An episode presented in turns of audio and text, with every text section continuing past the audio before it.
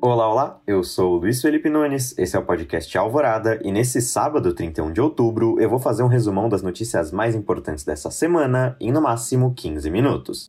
Bolsonaro decreta parcerias privadas para o SUS, mas depois volta atrás. Nesta terça-feira, o presidente Jair Bolsonaro decidiu via decreto que o SUS, o Sistema Único de Saúde, participaria de estudos para entrar no PPI, o projeto de parcerias e investimentos com a iniciativa privada. Porém, após revoltas, a medida foi revogada nesta quinta. No decreto, o presidente visava fazer estudos para estruturar uma PPI para fomentar a construção e modernização das UBSs, as unidades básicas de saúde, uma porta de entrada para o SUS. SUS. Vale lembrar que, no momento, mais de 4 mil UBSs estão inconclusas. O decreto, porém, sofreu retaliações por parte da sociedade civil e por secretários de saúde, argumentando que a medida privatizaria o SUS. O ministro da Economia, Paulo Guedes, afirmou que a medida não versava sobre isso e que seria uma insanidade privatizar o SUS. Mesmo assim, na quinta-feira, o presidente revogou o decreto.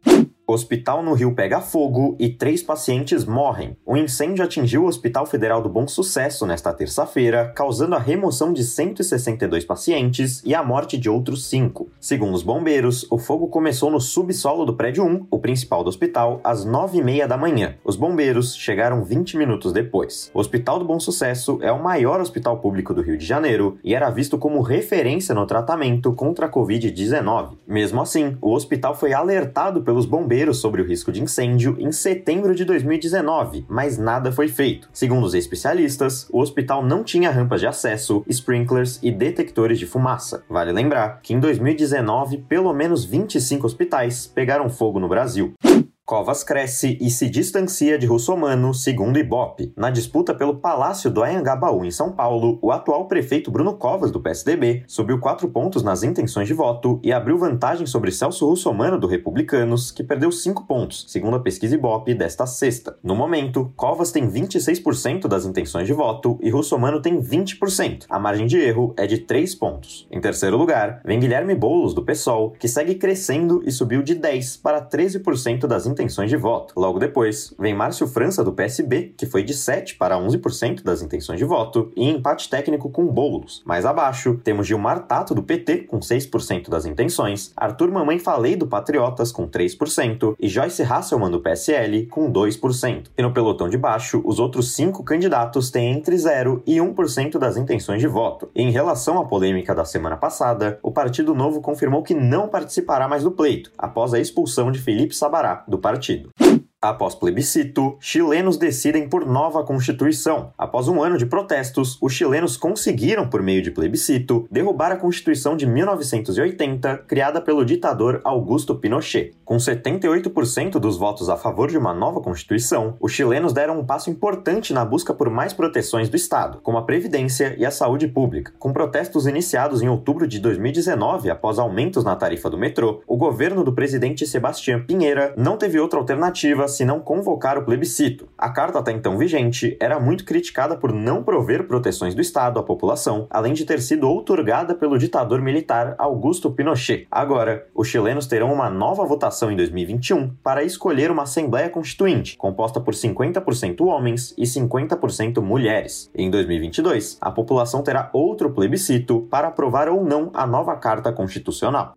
Relações entre França e mundo árabe azedam de vez por conta de liberdade de expressão. Duas semanas após o assassinato de um professor francês que mostrou uma charge de Maomé em uma aula sobre liberdade de expressão, os conflitos entre França e países de religião islâmica ficaram ainda mais intensos. Tudo começou após uma aula sobre liberdade de expressão ministrada pelo professor Samuel Paty. Paty mostrou uma charge do jornal Charlie Hebdo satirizando o profeta Maomé. O jornal foi alvo de ataques de extremistas islâmicos em 2015 2015. O professor acabou decapitado por um extremista, o que gerou revolta do presidente Emmanuel Macron, que defendeu a liberdade de expressão e disse não temer os extremistas. O ato de Macron foi repudiado pelo presidente turco Erdogan, que é muçulmano. O presidente insinuou que Macron teria problemas mentais e incentivou boicotes a produtos franceses. Erdogan acabou sendo alvo de mais charges do Charlie Hebdo, o que culminou em um atentado de um jovem tunisiano que assassinou três pessoas à faca em uma igreja em Nice, na França. A própria Turquia repudiou o ato, mas Erdogan e Macron ainda trocam ofensas públicas.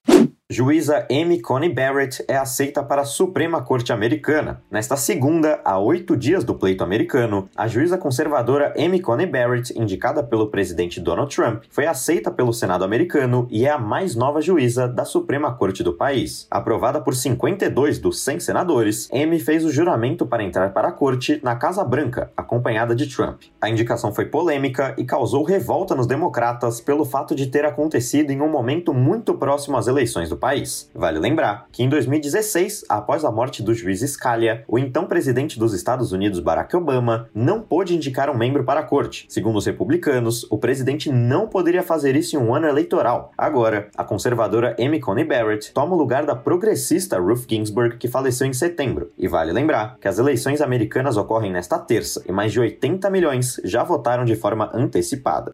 Vacina de Oxford tem bons resultados em idosos. A vacina da Universidade de Oxford, em parceria com o laboratório AstraZeneca, apresentou nesta segunda resultados que revelam que o imunizante produz uma resposta imune robusta contra a Covid-19 em idosos. A vacina, que já se mostra segura, mostrou em resultados preliminares que também pode induzir a proteção de anticorpos contra a Covid. Segundo os pesquisadores, a indução é semelhante entre jovens de 18 anos e idosos com acima de 55 anos, o que nem sempre acontece, pois o sistema imunológico tende a se enfraquecer conforme o tempo. Os dados mais precisos ainda serão divulgados por revistas científicas. E vale lembrar que a vacina de Oxford está sendo testada no Brasil através da Unifesp. Caso o imunizante seja aprovado em sua terceira e última fase, 100 milhões de doses serão produzidas no país. E na atualização sobre a pandemia de Covid-19, Brasil registra 529 mortes nas últimas 24 horas. Nos números totais, o país tem 159.562 óbitos e mais de 5 milhões e 519 mil infectados. A média diária de óbitos dessa semana foi de 433 mortes por dia. Dívida pública bate recorde e chega a 90% do PIB. Após gastos para conter a pandemia, a dívida brasileira explodiu e chegou em setembro a 90,6% do produto interno bruto do país, um aumento de 1,6% em um mês. O endividamento agora está na casa dos 6 trilhões e meio de reais, o maior valor desde 2006, segundo o Banco Central, que começou a medição no mesmo ano. Assim, o rombo das contas públicas brasileiras chegou a 677 bilhões de reais em 2020.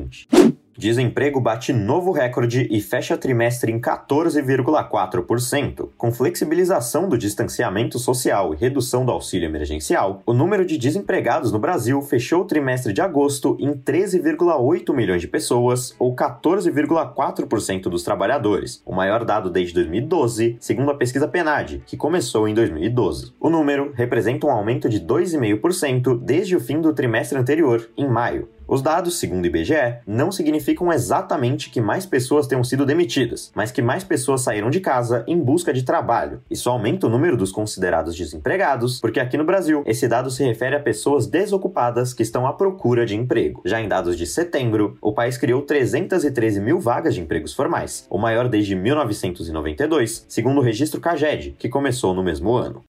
O índice Bovespa da Bolsa de São Paulo encerrou o pregão desta sexta-feira em baixa de 2,72% aos 93.952 pontos. No acumulado da semana, o Ibovespa teve queda de 7,22%, sendo a pior semana desde março. Em outubro, o índice teve quedas de 0,69%, e o dólar fechou a sexta em baixa de 0,49%, valendo R$ 5,73. Ministra Rosa Weber suspende revogações ambientais de Salles. A ministra Rosa Weber, do Supremo Tribunal Federal, suspendeu nesta quinta as revogações ambientais do CONAMA, Conselho Nacional do Meio Ambiente, que retiravam a proteção de áreas de manguezais e restingas. A decisão liminar da ministra suspende as revogações de setembro dos artigos 284, 302 e 303 do CONAMA até que o plenário do STF aprecie o tema. Assim, as decisões que favoreciam um maior uso da água para o agronegócio e retiravam áreas de preservação de represas, restingas e manguezais não valem mais. No momento, não há uma data para que os 11 ministros do STF apreciem o tema.